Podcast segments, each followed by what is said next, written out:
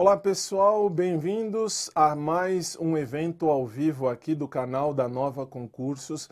Boa noite, meu nome é Fábio Tadeu Roque, sou professor aqui da casa, sou advogado, especialista em mestre em Direito e já há bastante tempo dou aula aqui na casa e quero agradecer em primeiro lugar a, a chefia aqui da, da Nova pela confiança em mim, em meu trabalho e mais uma live que vai começar a partir de agora. O material de apoio você vai ter condições de baixar, conforme eu venho falando aí nas redes sociais. Está em meu site, eu não, não sei exatamente se a nova disponibilizou, mas tenho certeza que sim. Mas está, ah, deixe-me colocar, está à sua disposição no meu site, que está aí na sua tela, o fabitadeu.net. A aula será um aulão de 60 minutos, onde nós vamos fazer uma revisão dos principais tópicos da lei. O material, repito, você vê no meu site, à sua disposição. Meu Instagram está aí também na sua tela. Aí você fala, professor, como é que então nós vamos interagir, como é que nós vamos fazer esta aula? Esta aula, por óbvio, não dá para a gente tratar todas as leis em uma hora de live, mas a partir da hora que eu começar a falar, será uma hora de, de, de, de matéria, será uma hora de matéria eu vou passar a você aquilo que as bancas examinadoras cobram e especialmente para o seu concurso, e posso te dizer sem medo de ser feliz que esse material de apoio que eu preparei está com todo o material da sua prova. Eu vou te ensinar a ler os artigos de acordo com o que as bancas examinadoras pedem. E de antemão já falo, estou fazendo esta live sentado porque eu tive um acidente no começo do ano, enfim, Caí, quebrei o tornozelo, fui operado, então agora eu estou podendo andar um pouco, mas eu tenho que ficar quietinho. Então agora eu estou aqui sentadinho, bonitinho, mas isso não vai impedir nada da gente fazer a melhor live possível. Repito, no meu site você vai ter lá no blog, no blog você tem aí o material e você tem também os meus contatos. Se de repente você precisar, meu WhatsApp está lá à sua disposição também. Ah, mas você é louco de dar seu WhatsApp? Não, não é que eu sou louco não, muito pelo contrário. No que eu puder te ajudar, você pode contar comigo, nós vamos juntos rumo ao seu sucesso profissional. Isso é, um, é, é, é assim, é um objetivo, é uma, é uma certeza que eu te dou. No que eu puder ajudar, a gente vai junto até o fim para essa conquista que você está aí batalhando. Bom, então, então vamos lá. Nós vamos tratar de, uh, dos principais tópicos, mas no material de apoio você tem todas as leis que caem na sua prova. Leia tudo. O material de apoio você vai ter que saber tudo. Agora, leia todas as leis, porque não eh, tudo que eu vou falar aqui não impede de o um examinador meio maluco, de repente, falar assim: ah, vou perguntar uma coisa que está ali e que eu, de repente, não vi. Falo porque eu analisei aqui as últimas provas que você aí de Minas Gerais, Polícia Militar de Minas Gerais, está aí se preparando e vem se preparando e vem caindo nas provas aí na, na sequência, o sequencial. Enfim, então vamos começar. A partir de agora, 60 minutos de aula no que eu puder lhe ajudar depois. Conte comigo, os meus contatos estão à sua disposição. Vamos começar e começamos com esse rol de leis que está aí na sua tela. São estas 10 leis que você vê aí na sua tela que vão cair na sua prova. As 10 estão no material, o miolo daquilo que você precisa. Por gentileza, o que é que você tem que saber?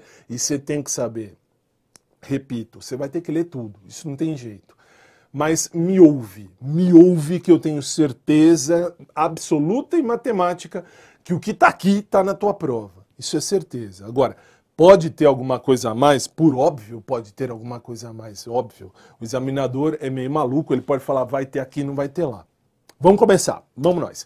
Primeira lei que nós vamos tratar é a Lei 10.826.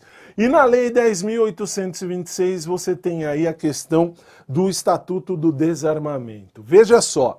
Ah, professor, tá tudo colorido na minha tela. Tá, porque eu vou te ensinar a ler a lei. Leia em amarelo o que diz o caput do artigo 16. Possuir, deter, portar, adquirir, fornecer, receber, ter em depósito, transportar, ceder, emprestar, remeter, empregar, manter sob sua guarda ou ocultar. Em verde, o que é arma de fogo acessório ou munição de uso restrito. Em cinza, sem autorização e em desacordo com determinação legal ou regulamentar. Em azul, ainda que gratuitamente. Por que é que eu faço assim? E se você já é meu aluno aqui na Nova Concursos, você sabe por que eu faço assim. Eu explico sempre. Você tem que saber buscar a informação do artigo. Não adianta ler, ah, vou ler rapidinho. O artigo, ele não vai se apresentar assim para você. O artigo vem branquinho assim. Aí você fala, mas professor, tá bom, vem branquinho. Aí você vai buscar a informação e os detalhes.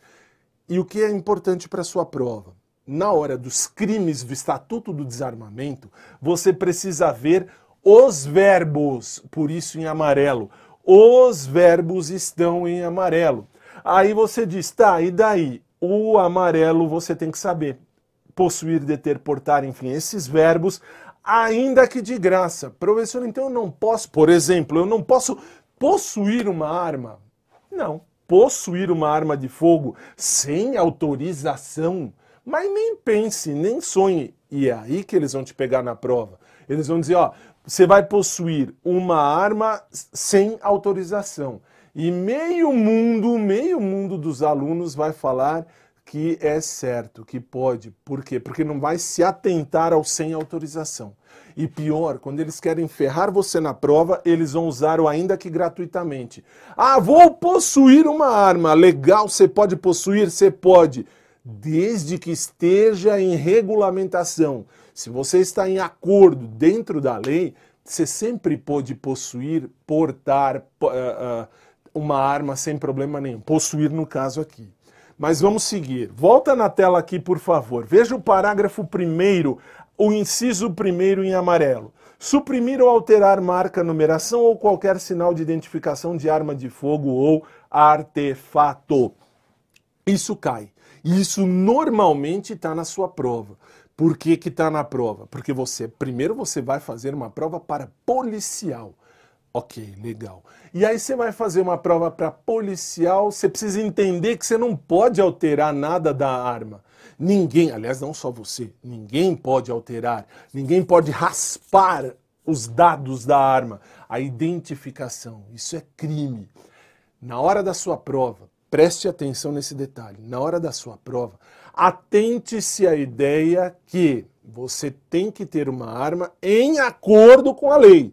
Não pode ter nenhum tipo de mancha, nenhum tipo de mácula, de nenhum tipo de uh, sinal adulterado. Isso é o que você tem que saber no primeiro lugar. Mas tem um detalhe que é mais importante ainda na sua prova. Qual? O vermelhinho. Vai na tela, por favor. O inciso quarto que está aí na sua tela portar, possuir, adquirir, transportar ou fornecer arma de fogo com numeração, marca ou qualquer outro sinal de identificação raspado, suprimido ou adulterado. E perceba que eu falei isso para você. E se você foi meu aluno aqui no, na Nova Concursos, nós estudamos este, uh, uh, esta lei, esse estatuto, com todos os detalhes possíveis. E você viu comigo que você não pode adulterar. Eu acabei de falar e vou repetir. Por quê? Porque os malucos que fazem a prova para você, eles vão se prender nessa besteira de adulterar sinal, de transportar uma arma, de adquirir uma arma com sinais característicos adulterados. Isto é crime! É crime! Você pode ter uma arma, qualquer um pode, desde qualquer um, dentro da lei, é óbvio, desde que esteja uh, cumprindo os requisitos legais. Adulteração em arma, jamais. Vamos seguir, vai na tela, por favor. Vou passar para o artigo 17. Na sua prova, ele vai ficar assim branquinho e você tem que buscar as informações.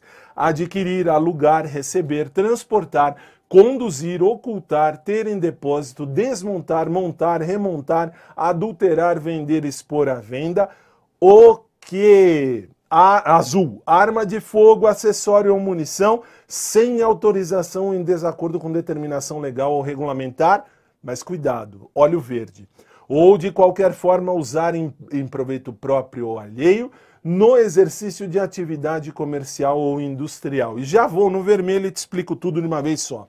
Equipara-se a atividade comercial ou industrial para efeito deste artigo qualquer forma de prestação de serviço, fabricação ou comércio irregular ou clandestino, inclusive o exercido em residência.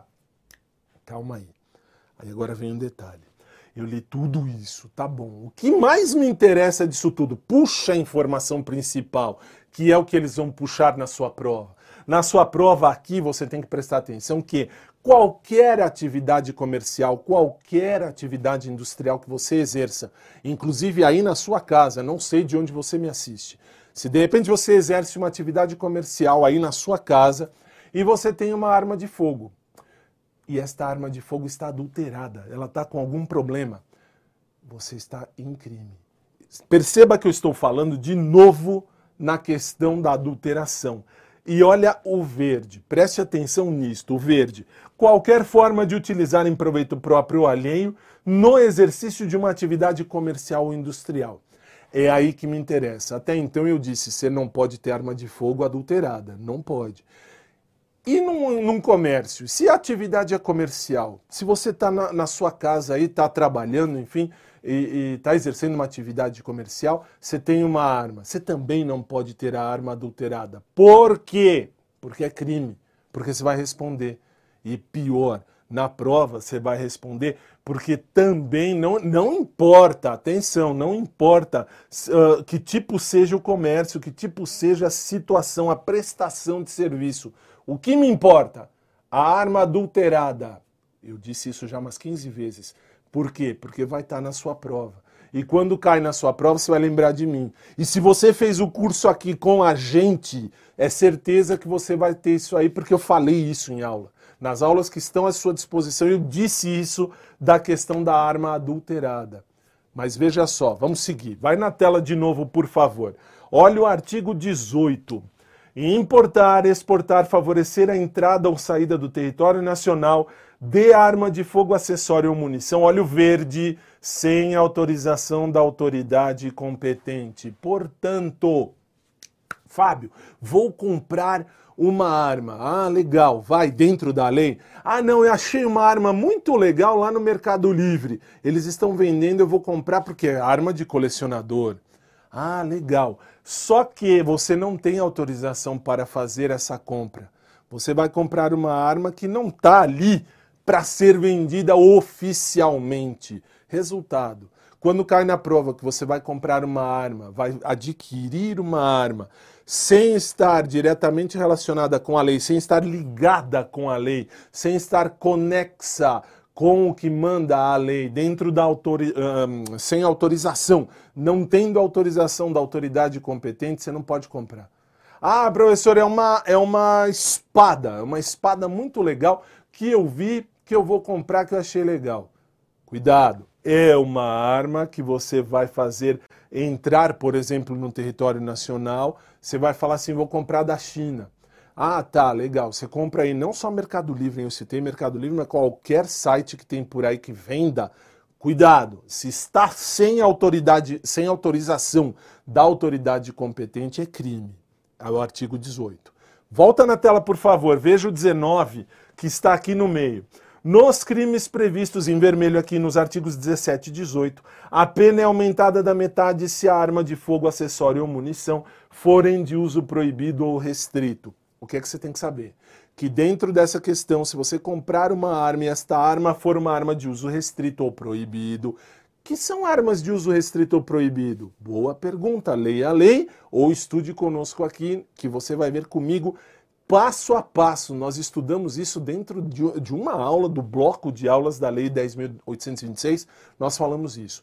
Por quê? Porque arma de uso proibido, arma de uso restrito, se você fizer qualquer coisa aqui, vai aumentar a pena, portanto é causa de aumento de pena. Sim, é uma causa que vai aumentar, vai agravar a pena. Sim, vai. Volta na tela, por favor, artigo 20. Nos, nos crimes do artigo, dos artigos 14, 15, 16, 17 e 18, a pena será aumentada da metade se Presta atenção no inciso 2. O agente for reincidente específico em crimes dessa natureza. Cuidado. Na prova, eles vão te dar uma questão. Essa questão é sempre é tradicionalesca. Qual? Você vai estar aqui e eles vão dizer assim: olha, o cara é reincidente em crimes. Ele cometeu um crime, ele é reincidente, só que agora ele foi pego com arma adulterada.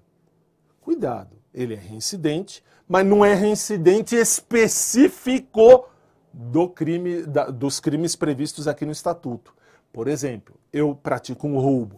Ao praticar um roubo, o que acontece com isso? Eu, uh, uh, nesse momento, eu tenho a pena do roubo. Eu volto a aplicar um crime de roubo. Eu sou reincidente não específico em arma, mas em roubo. Cuidado com isso na sua prova, porque eles vão dizer, muitas vezes eles vão dizer do roubo. O cara roubou, foi lá, roubou de novo, e eles vão dizer que é reincidente específico na questão da arma, porque a arma agora era adulterada.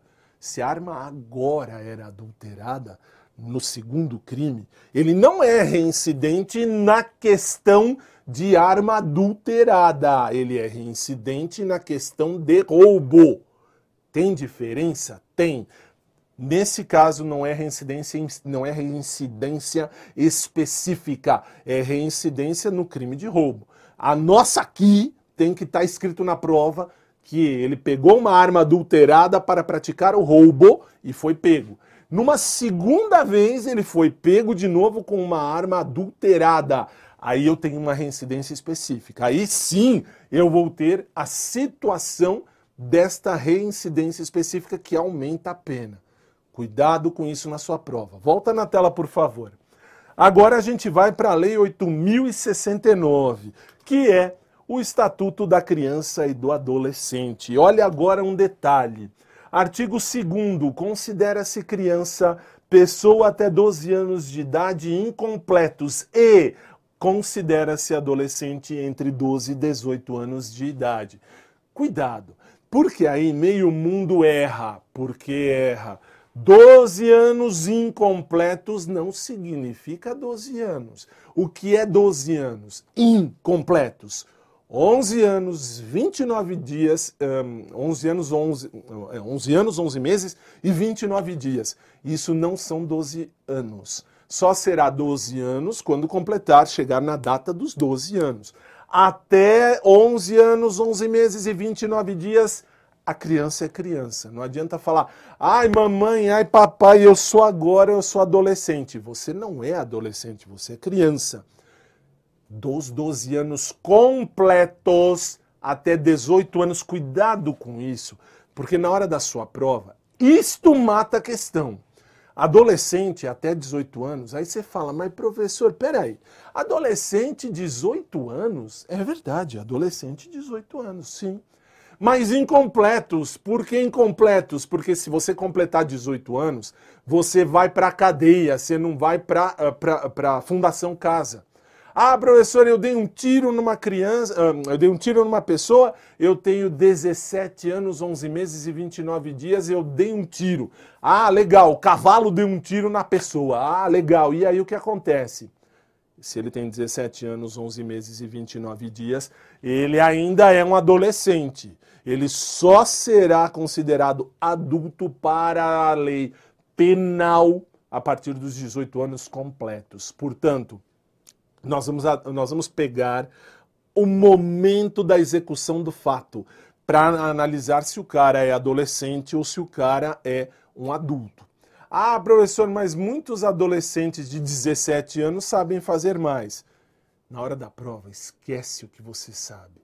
Pensa no que diz a lei, porque a lei é o que vai prevalecer para você fazer a sua questão. E a lei diz 12 a 18 anos. Ah, é, professor, 12 a 18. E muita gente me manda o WhatsApp depois no final da prova diz assim: "Professor, acertei. 18 anos de idade é adolescente." 18 anos de idade incompletos é adolescente. Se completou, 18 anos já é maior. Aí eu sinto muito. Azar é da pessoa que perdeu a questão por uma bobagem da lei que não interpretou como deveria. Muito bem, volta na tela, por favor. Artigo 3. Criança e adolescente gozam de todos os direitos da pessoa humana, que, uh, uh, que são guardados aonde? Em verde, assegurando-se-lhes, por lei ou outros meios, todas as oportunidades e facilidades. E por que tudo isso em azul? A fim de lhes facultar o desenvolvimento físico, mental, moral, espiritual e social em condições de liberdade e de dignidade. Aí vem aquela tradicional pergunta de prova, sempre. Criança e adolescente podem ter todos os direitos que um adulto tem? Sim, podem. Por quê? Porque são pessoas. E a nossa Constituição Federal diz assim, ó, princípio da dignidade da pessoa humana.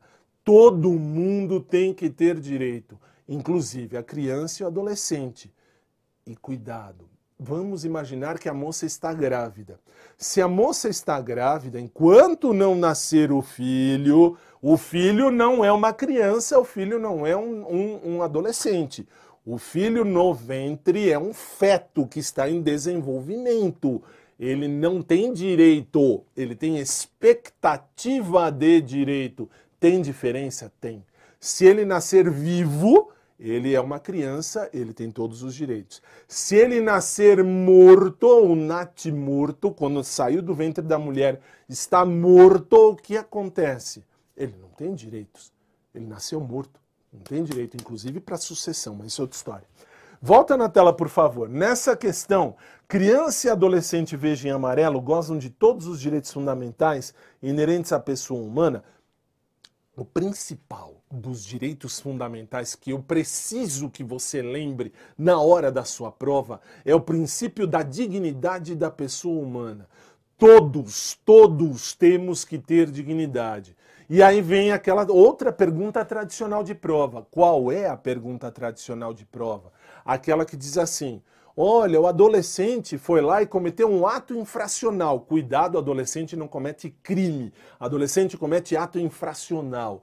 Ele tem direito a ter a dignidade dele mantida na cadeia? Claro que tem.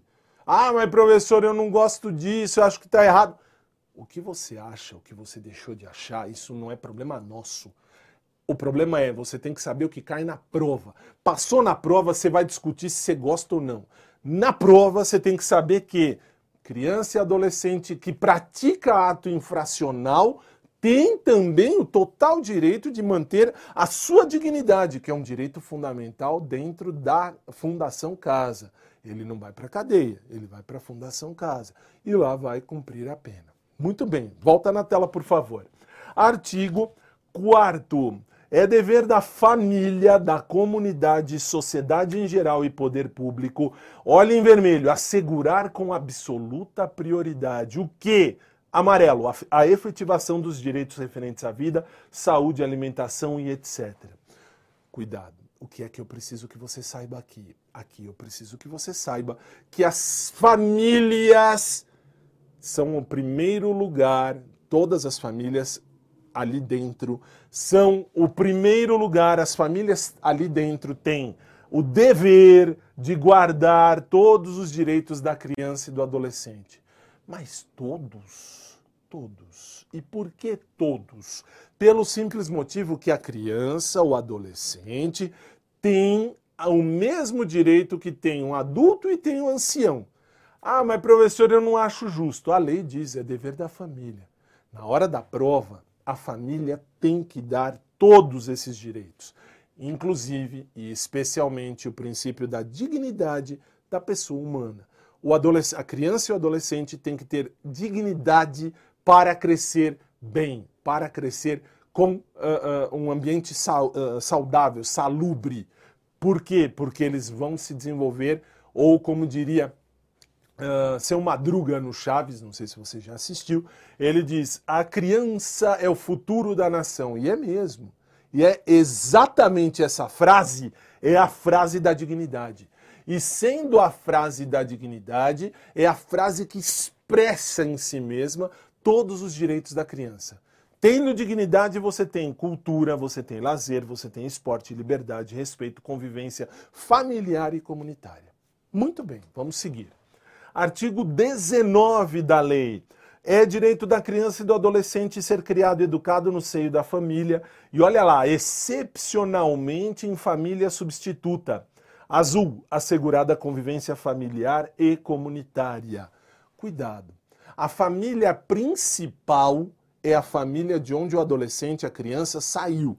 Como assim saiu, professor? É onde a criança e o adolescente nasceu, de onde eles vieram. Ah, professor, mas a mãe da criança é uma bêbada, o pai é drogado. Então, excepcionalmente, nós vamos tirar a criança e vamos colocar em uma família substituta. A mãe e o pai têm condições de cuidar? Tem. Se a mãe e o pai têm condições de cuidar, eles vão cuidar. E ponto final. Porque é excepcional e só excepcional. Você viu aqui. É excepcional o momento em que eu vou tirar a, a criança da família e colocá-la numa família substituta. Ela tem que ficar na família natural. Sempre. Claro, não sempre, mas dentro das condições, eu vou analisar e vou sempre preferir que a criança e o adolescente se mantenham ali dentro da família natural, da família original, da família principal, se é que eu posso chamar assim. Porque quando eu tiro do convívio para dar a guarda para outra pessoa, é porque houve algum problema muito sério com pai e mãe. Volta na tela, por favor. Vamos seguir no artigo 20. O verde, os filhos terão os mesmos direitos e qualificações. Vermelho, havidos ou não da relação do casamento. Amarelo, proibidas quaisquer designações discriminatórias relativas à filiação. E o azul final ou por adoção. Cuidado agora com um detalhe que sempre cai em prova. Hoje em dia não tem mais essa palavra, mas às vezes em prova você vai achar assim: o filho é um filho adulterino, ou o filho é um filho bastardo. Não existe mais isso. Filho é filho, ponto. Se é um filho, não importa qual seja o filho, por isso havidos ou não da relação do casamento, se tem um filho, se você tem um filho, esse filho é seu filho e tem que ser cuidado com dignidade. Ah, professor, eu não, não gosto. Ou então a mulher, quando fala assim: Ah, olha, professor, aquele cara lá fez o filho comigo, mas eu não considero ele como sendo pai da minha criança. Você, mulher, não tem que considerar. Você, homem, não tem que dizer que não é teu filho se nasceu de uma relação, e como eu falo lá na aula, se você pegar uma aula nossa que eu vou falar desse estatuto, eu vou dizer assim: na hora que você vai lá virar os olhinhos para fazer o filho, tá tudo bonito, tudo legal. Na hora de assumir, você esquece que filho, se teve ou não teve a ver com casamento, ele tem o mesmo direito. E na hora da prova isso vai pesar. Os filhos, havidos ou não, na constância do matrimônio, eles têm os mesmos direitos, inclusive os direitos sucessórios. O que, que é direito sucessório? Pai ou a mãe morreu, tem direito a passar os bens para o filho. Por quê? Porque é direito de lei. Volta na tela, por favor. O artigo 21 tem uma situação fantástica. Se você puxar a lei nova, a nova modo de dizer, dentro do, do, do, site da presidência, está assim: o pátrio poder riscado, poder familiar, será exercido em igualdade de condições pelo pai e pela mãe. O que é que você precisa saber? Você precisa entender que hoje em dia não existe pátrio poder. Antigamente, o pai era que mandava. Por que, que o pai mandava? Porque antigamente a, a sociedade era assim, era machista, ponto final. Ah, hoje a mulher também manda? Também. Lá, perdão, lá no artigo 5 da Constituição Federal, você vai ver homens e mulheres são iguais em direitos e obrigações na constância da nossa Constituição. Legal, isso significa pai e mãe mandam igualmente. Ah, professor, na minha casa o pai fala por último, fala sim senhor, sim senhora. Ah, legal. Na prova, na prova você tem que entender que não tem pátrio poder. Tem poder familiar que pode ser uh, uh, uh, exercido pelo pai ou pela mãe tanto faz. Os dois têm o mesmo poder frente à família. A família hoje não é mais patriarcal e nem matriarcal. A família hoje tem igualdade de condições entre o pai e a mãe, por conta da Constituição. Na sua casa pode ter qualquer coisa que você falar. Na minha casa não é assim, na minha casa é assado. É seu direito. Na lei e na prova, vale a família. Pai e mãe mandam igualmente. Os dois têm o mesmo poder de mando dentro do seio familiar. Muito bem, volta na tela, por favor. Artigo 25. Entende-se por família natural a comunidade formada pelos pais ou qualquer deles e seus descendentes. Parágrafo único. Entende-se por família extensa ou ampliada aquela que se estende para além da unidade de pais e filhos ou da unidade do casal. Legal. Então aqui no verde estende isso para mais do que o pai e mais do que a mãe e mais do que o filho uh, e os irmãos. Porque olha em azul, formada por parentes próximos com os quais a criança ou adolescente convive e mantém vínculos de afinidade e afetividade. O que isso significa? Significa que, primeiro, família natural é o, é o, pai, a mãe, os filhos. Hoje em dia, o pai, o outro pai, os filhos, ou a mãe, a outra mãe, os filhos. É o seio familiar. Ah, professor, eu não aceito pai com pai, mãe com mãe. Nós não estamos discutindo o que você aceita ou não. Nós estamos discutindo o que a lei manda. É o que eu falo em aula e aula presencial. Aliás, até aqui eu falei numa das nossas aulas, logo no começo da 8069. Eu disse: eu tenho religião, eu sigo a minha religião lá fora. Aqui dentro, enquanto eu estou dando aula para você, a minha religião se resume ao meu Deus maior, que é o STF, é o Supremo Tribunal Federal. Por quê? Porque as bancas perguntam o que manda o Supremo. A banca examinadora vai te perguntar o que diz o STF. A banca examinadora não pergunta o que diz a igreja. A igreja é importante, não se questiona isso. O que se questiona, e aí sim se questiona, é o que diz a lei, é o que diz o Supremo, que é o que cai na sua prova. Família natural formada por pais. Qualquer pai. Pai ou pai, mãe e mãe, pai e mãe, não importa. E filhos. Se eu quero ter alguém que eu acho mais importante do que meu pai e minha mãe, eu posso? Sim, são os parentes próximos. Aqueles que você tem afinidade, parentesco de afinidade é contado. Às vezes você fala assim: "Ah, eu fui criado pela minha avó". Tá bom, seus pais são vivos? São, mas eu fui criado pela minha avó. Sua avó se tornou mais íntima, mais importante, entre aspas, claro, mas mais importante do que mãe e pai. Por quê? Porque você teve um convívio direto com alguém que é um parente próximo, não é a sua mãe, não é o seu pai, é sua avó. Mas seu avô, sua, sua avó, seu avô. Mas você tem esse respeito, esta, esta importância deriva do respeito que você tem para com o parente próximo. Volta na tela, por favor. Artigo 28. A colocação em família substituta far-se-á mediante guarda, tutela ou adoção, veja, independentemente da situação jurídica da criança ou adolescente. Veja em azul no parágrafo 2 se eu falar de um maior de 12 anos, portanto estou falando de um adolescente, vermelho, será necessário o seu consentimento colhido em audiência. Portanto, o que é que eu tenho que saber aqui? Eu vou colocar a criança em uma família substituta. Adoção. Eu vou adotar a criança. Ah, legal, família substituta vai ser adoção? Vai. Neste caso, se for menor de 12 anos, você não ouve nada menor de 12 anos não vai servir de nada o que ele quer ou não quer. Vai servir o interesse maior dele enquanto pessoa. O juiz vai olhar e vai falar: você menor vai para a família de tal.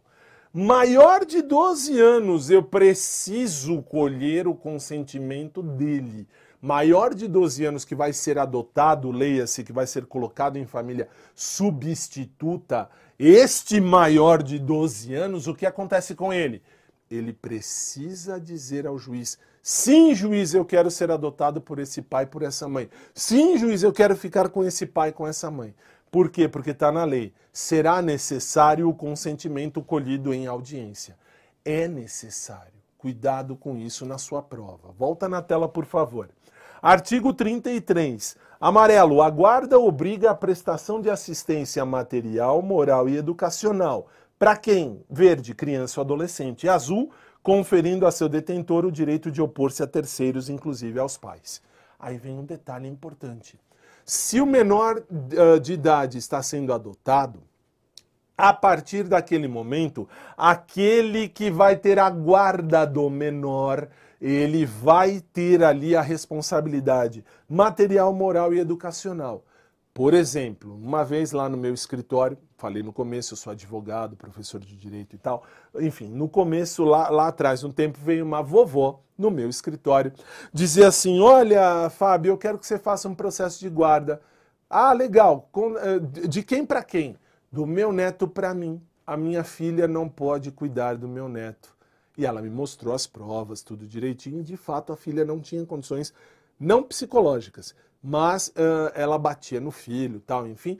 Entramos na justiça. O juiz disse: avó, a partir de agora, ela vai ter a guarda do neto. Ela pode? Ela pode. E quando ela pegou a guarda no, do neto, qual é a responsabilidade dela? Material, moral e educacional.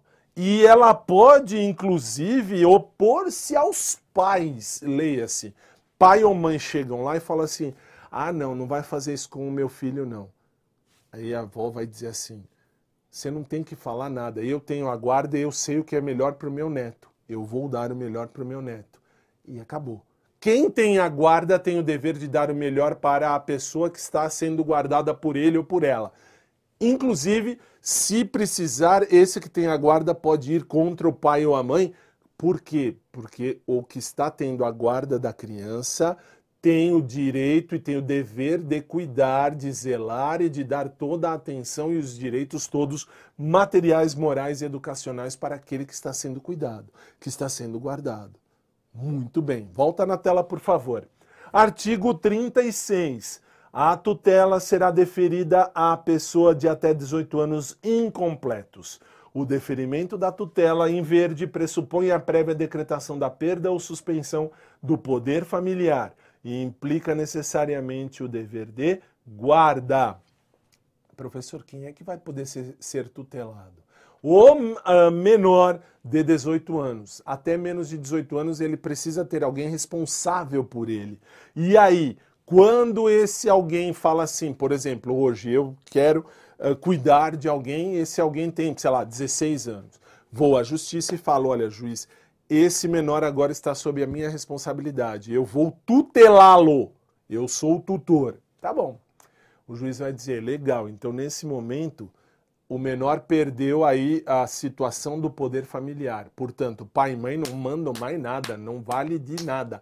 Você, tutor, vai cuidar dele. Legal, e é isso mesmo. E aí, o dever de guarda passa a ser meu enquanto tutor, porque eu fui lá pedir a tutela. Eu fui dizer assim: a partir de agora, esse menor está sob a minha responsabilidade. Eu respondo por ele. Eu sou o tutor desse menor. Legal, o juiz diz: tá bom, mas então a partir de agora você vai ter a guarda. E tendo a guarda, acabou o poder familiar. Não tem pai e mãe dele você se torna o responsável.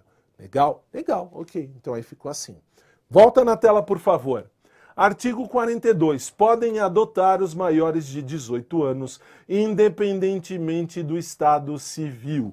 Cuidado com isso que é sem vermelho que eu coloquei para você aí, isso despenca em prova, mas despenca de uma maneira fenomenal. Pode adotar qualquer pessoa que tenha maior de, que seja maior de 18 anos. Cuidado com um detalhe. Professor, a prova vai dizer, por exemplo, o maior de 18 anos solteiro não pode adotar ninguém. Uma ova! O maior de 18 anos pode adotar, independente do que ele seja. Ele pode ser solteiro, casado, viúvo, desquitado, separado. Se ele tem 18 anos, ele tem o poder de pedir uma adoção, se ele quiser, é claro. E querendo, o que acontece? Ele tem total direito de adotar. Cai na prova que o menor de que o maior de 18 anos, ou até cai na prova assim, o cara de 18 anos vai pedir para adotar alguém.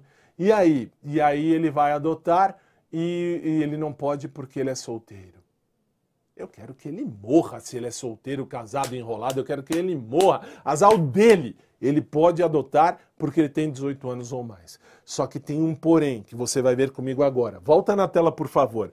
Parágrafo 1. Não podem adotar os ascendentes e os irmãos do adotando. Parágrafo 2.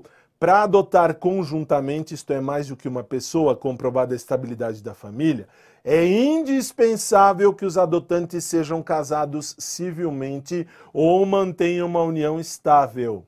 E agora em azul, que vai completar no parágrafo terceiro, completa o vermelho, o adotante há de ser pelo menos 16 anos mais velho do que o adotando.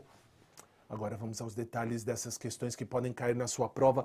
Tudo o que pode cair. Veja, você tem aí o maior de 18 anos, pode adotar? Pode. Só que ele só pode adotar pelo menos com diferença de 16 anos. Então, o, a pessoa de 18 anos que queira adotar pode, mas tem que ser 16 anos mais velho. Então, se ele é 18 anos, se ele tem 18 anos, ele tem que adotar no máximo alguém que tenha dois anos, dois miseráveis anos apenas.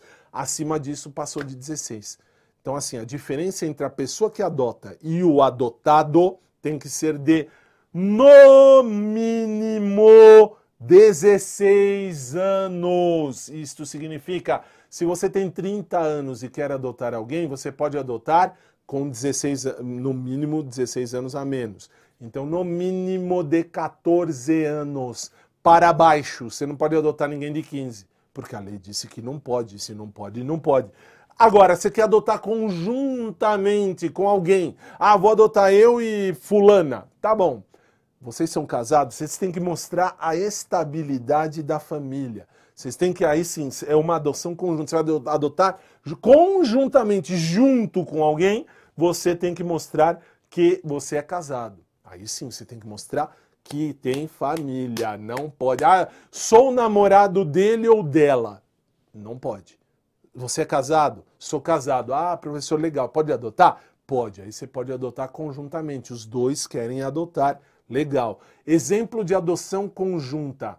O ator Bruno Galhaço e a esposa foram adotar a Titi, me parece, eu não me lembro o nome da menina, e o outro menininho. Eles puderam adotar? Claro que puderam, e muito bem fizeram, porque os dois mostraram que são casados e os dois adotaram os dois menininhos, sem problema nenhum. Ah, professor, eu quero adotar, minha mulher não quer, então você não pode. Cuidado com isso na sua prova. E lembre-se sempre que a diferença é de 16 anos. E não pode adotar o ascendente ou o irmão do adotando. Por exemplo, eu vou adotar uma criança. Eu sou irmão daquela criança que está ali, só que eu já, já sou mais velho, tenho 19, 20 anos, quero adotar o meu irmão de 12. Não pode. E o ascendente, pai e mãe. O pai e a mãe não podem adotar o adotando. Por que não? Porque pressupõe-se que o pai ou a mãe largaram o filho, então não podem adotar quem eles jogaram para adoção. Muito bem, volta na tela, por favor. Artigo 55.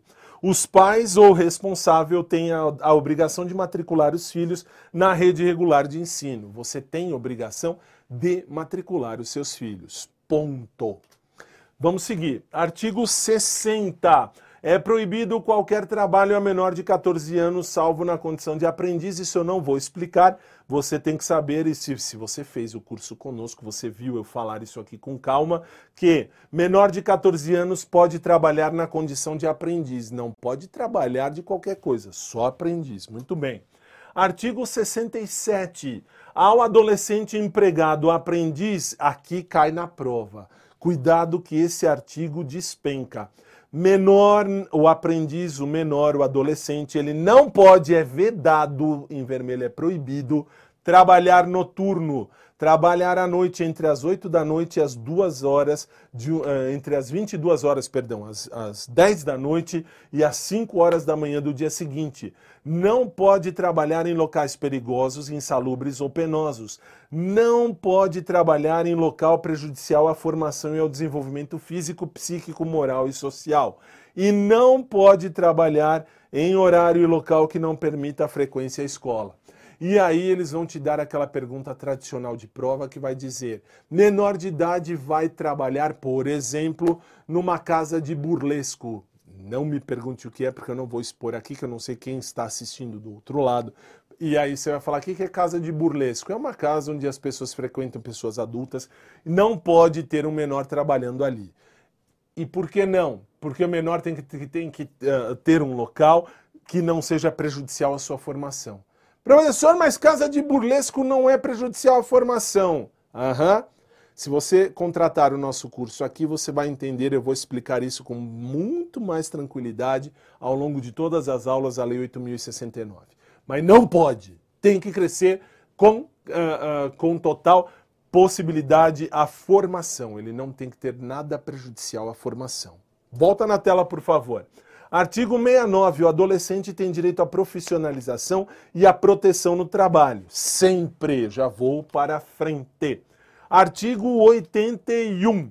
É proibida a venda a criança ou adolescente de. Cuidado, isso que está na sua tela agora, você tem que ter isso em mente, porque cai na prova. Não pode vender arma, munição e explosivo, não pode vender bebida alcoólica, não pode vender produtos cujos componentes possam causar dependência física ou psíquica, não pode vender fogos de artifício, não pode vender revista e publicação que alude o artigo 78, já vamos falar dele já, e bilhetes lotéricos e equivalentes. Cuidado! Quando cai na prova, quais são essas revistas e publicações? Revistas e publicações adultas a revista de, por exemplo, mulher pelada, homem pelado, não pode vender isso para adolescente e criança. Como também não pode vender bilhete lotérico ou equivalente. E aí cai na prova a questão da telecena. O que, que é telecena? Aquele troço que tem lá do SBT, sabe? Aquele título de capitalização. Se você já perdeu tempo para ver isso, você viu que embaixo, naquelas letrinhas miúdas, diz assim: é terminantemente proibido a venda de título de capitalização para menor de 18 anos.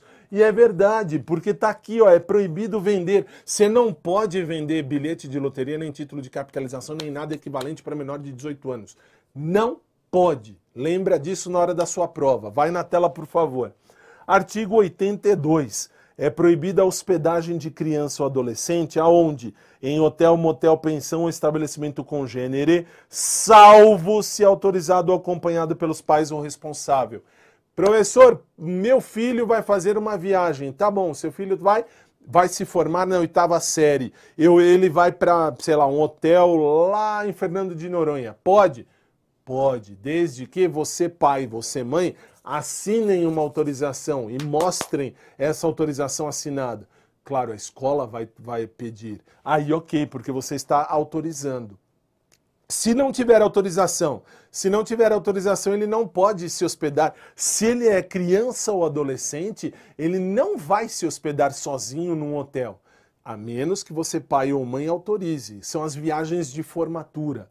Viagem de formatura para menor de 18 anos, só se o pai ou a mãe autorizarem por escrito, autorizarem expressamente. Volta na tela, por favor. Artigo 83. Nenhuma criança ou adolescente menor de 16 anos poderá viajar para fora da comarca, para fora do lugar onde mora, sem o pai ou a mãe ou o responsável, sem a expressa autorização judicial. Eu tenho que ter autorização do pai, da mãe e uh, uh, do juiz. Tudo junto, se for desacompanhado do pai ou responsável. Ah, não vai o pai, só vai a mãe o pai está sabendo, o pai assinou. Ah, não, o pai não assinou, professor, só vou eu, mãe, e só vai ele e o filho. Então, o pai, se ele não assinou, você precisa ter a ordem do juiz. O juiz precisa necessariamente autorizar. Se ele não autorizar, o filho não vai. Cuidado com isso na sua prova. Pai e mãe juntos autorizando, expressamente pode. Só um autorizando, o juiz tem que dar a, a, a autorização judicial. Volta na tela, por favor. Artigo 98. As medidas de proteção para criança e adolescente são aplicáveis sempre que os direitos forem ameaçados. Quando? Quando for ação ou omissão do Estado ou da sociedade, ou ação ou omissão ou abuso do pai ou responsável. O que me interessa que você saiba. Sempre que eu tiver que proteger uma criança, sempre que eu tiver que proteger um adolescente, eu vou protegê-los, claro que eu vou mas eu vou protegê-los quando o direito deles já for ameaçado, já estiver ameaçado, já tiver sido tirado ou vai em vias de ser tirado. Aí, ok, aí eu vou tirar isso de circulação. Leia-se, eu vou tirar esse problema, eu vou buscar ali a proteção. Quando o Estado cometeu algum problema, eu vou buscar essa proteção ao direito, ou quando os pais cometeram algum problema. Muito bem. Volta na tela, por favor. Considera-se ato infracional, artigo 103, a conduta descrita como crime ou contravenção. Isso você sabe, adolescente comete ato infracional. Quem não vai ser punido, 104, penalmente inimputável, menor de 18 anos. Menor de 18 anos não é imputável. O que, que é imputável, professor? O imputável é aquele que vai ser uh, uh, uh, acusado de crime ele não pode ser imputável, ele não é imputável, não, não lhe põe pena. Mas é óbvio, claro, ele pode cometer ato infracional. Depende da idade do adolescente, da data do fato, para eu saber o que é. Claro que imputar alguma coisa, imputar um crime a alguém, é uma coisa que só dá para maior de idade. Ato infracional, adolescente ou criança comete. Muito bem, volta na tela, por favor. Uh, artigo 112. Verificada a prática de ato infracional, quais são as penalidades que o adolescente pode ter, pode ter ali? Isso cai na prova. Você tem que saber apenas isso aqui: advertência, obrigação de reparar o dano, prestação de serviço à comunidade, liberdade assistida, inserção em regime de semi-liberdade, internação em estabelecimento educacional. Aí, nesse caso, as circunstâncias estão aqui, a, as penalidades que são aplicadas ao adolescente. Vamos na tela de novo, por favor.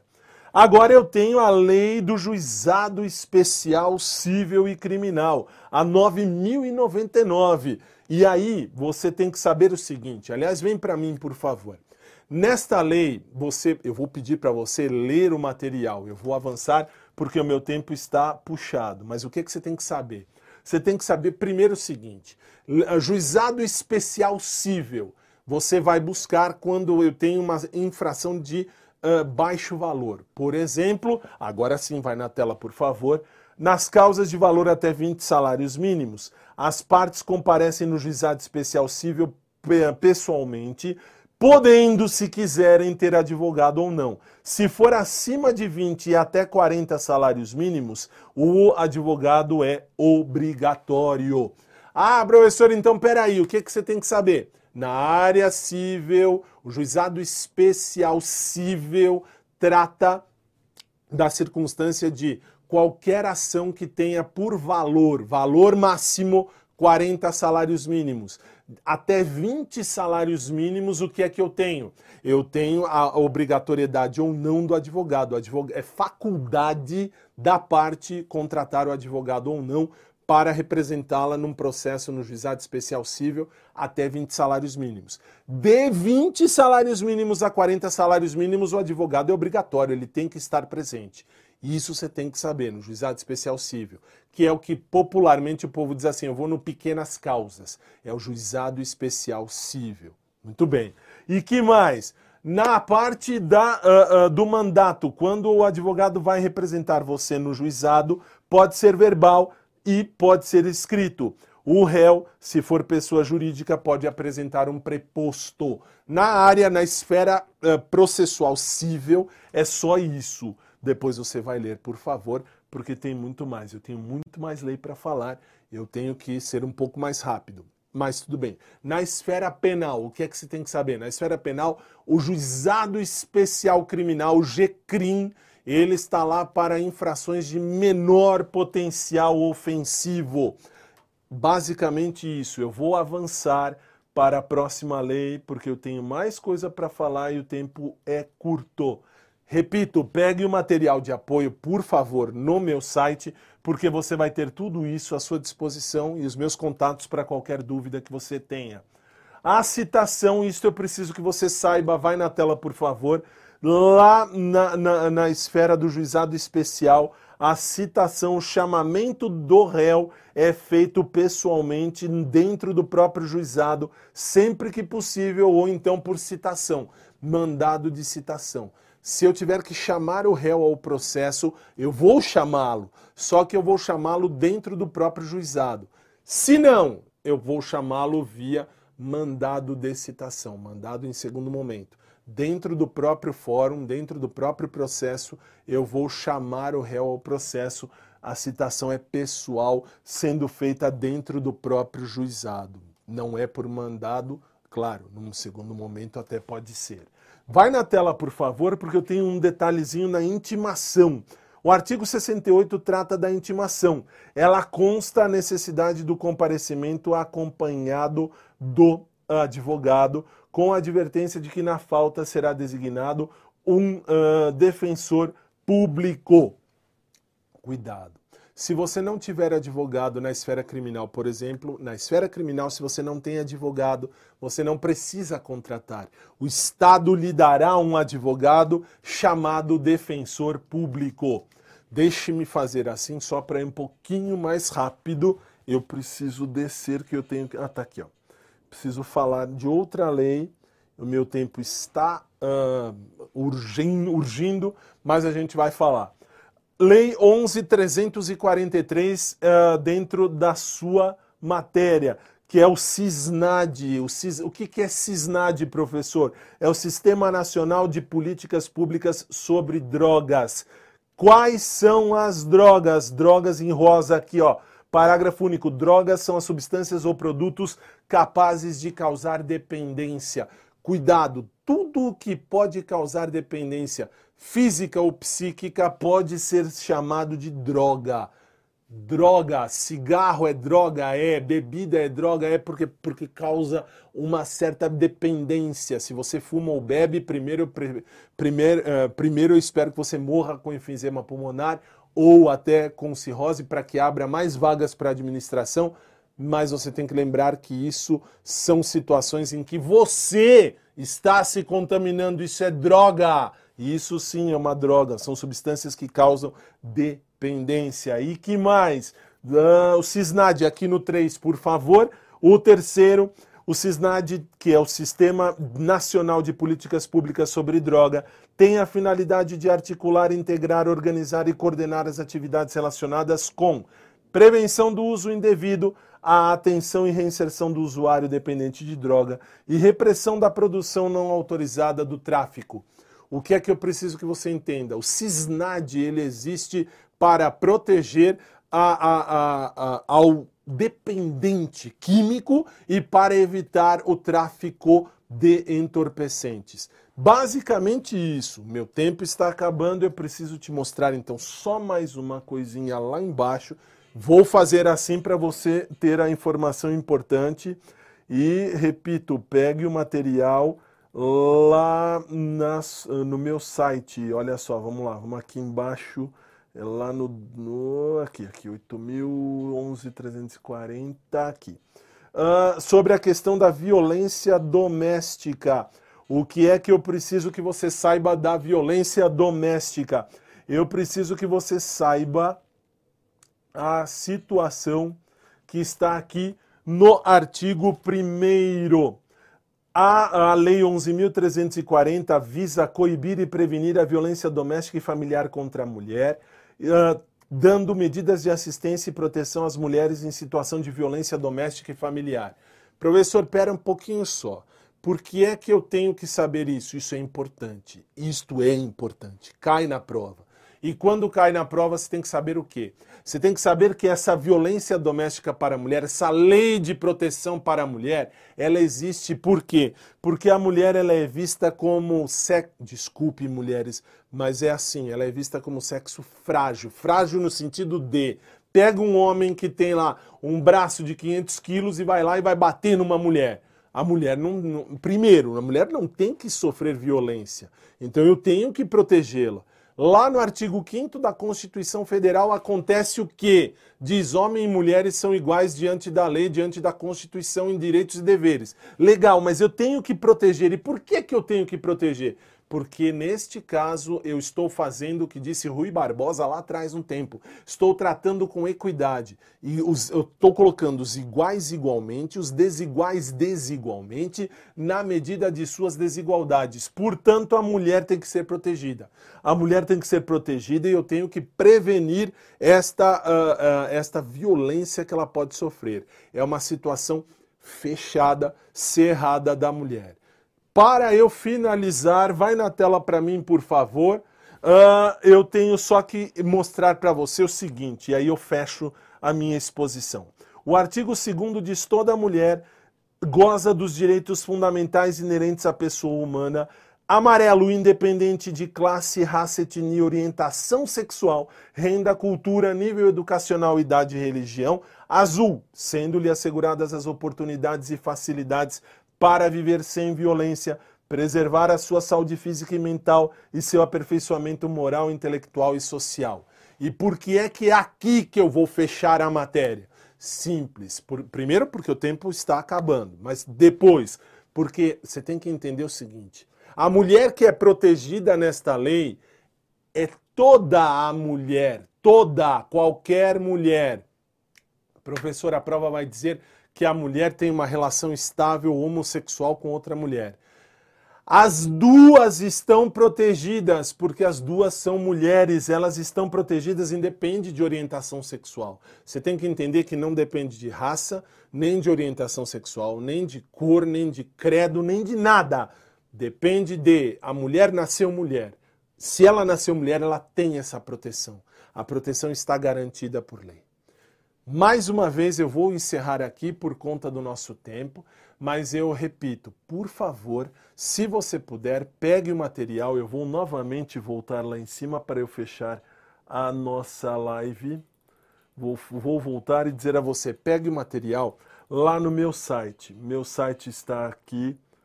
Uh, e se você tem, não sei se a nova disponibilizou, mas normalmente está disponibilizado sim mas é que no meu site, no fabiotadeu.net, você tem os meus contatos. E no meu Instagram você tem também os meus contatos. Por quê? Porque o material da legislação extravagante é todinho. Tudo que está aqui está na tua prova. Isso é certeza, está lá. Se você tiver alguma dúvida, me procure. No que eu puder lhe ajudar, não só eu, todos os professores aqui da casa, nós vamos fazer o melhor para você. É que dentro deste material, no que eu puder te ajudar, conta comigo. E tenha certeza, venha conosco aqui na Nova Concursos, que eu tenho certeza que a sua aprovação vai vir. Isso é certo. Falo porque eu dou aula aqui há muitos anos e eu posso te falar sem medo. Nós somos a melhor equipe, a equipe mais bem preparada. Conte com a gente. Minha gente, foi um grande prazer. Obrigado aos meus uh, superiores aqui da Nova pela confiança e por eu poder ter estado aqui com vocês. Agradeço a vocês de casa também pela paciência e por estarem aqui. E qualquer coisa, estou às ordens. Um forte abraço a todos, minha gente. Bons estudos. Venha com a gente que você vai estar bem assessorado. E até uma próxima, se Deus quiser. Um abraço, gente. Até mais. Tchau.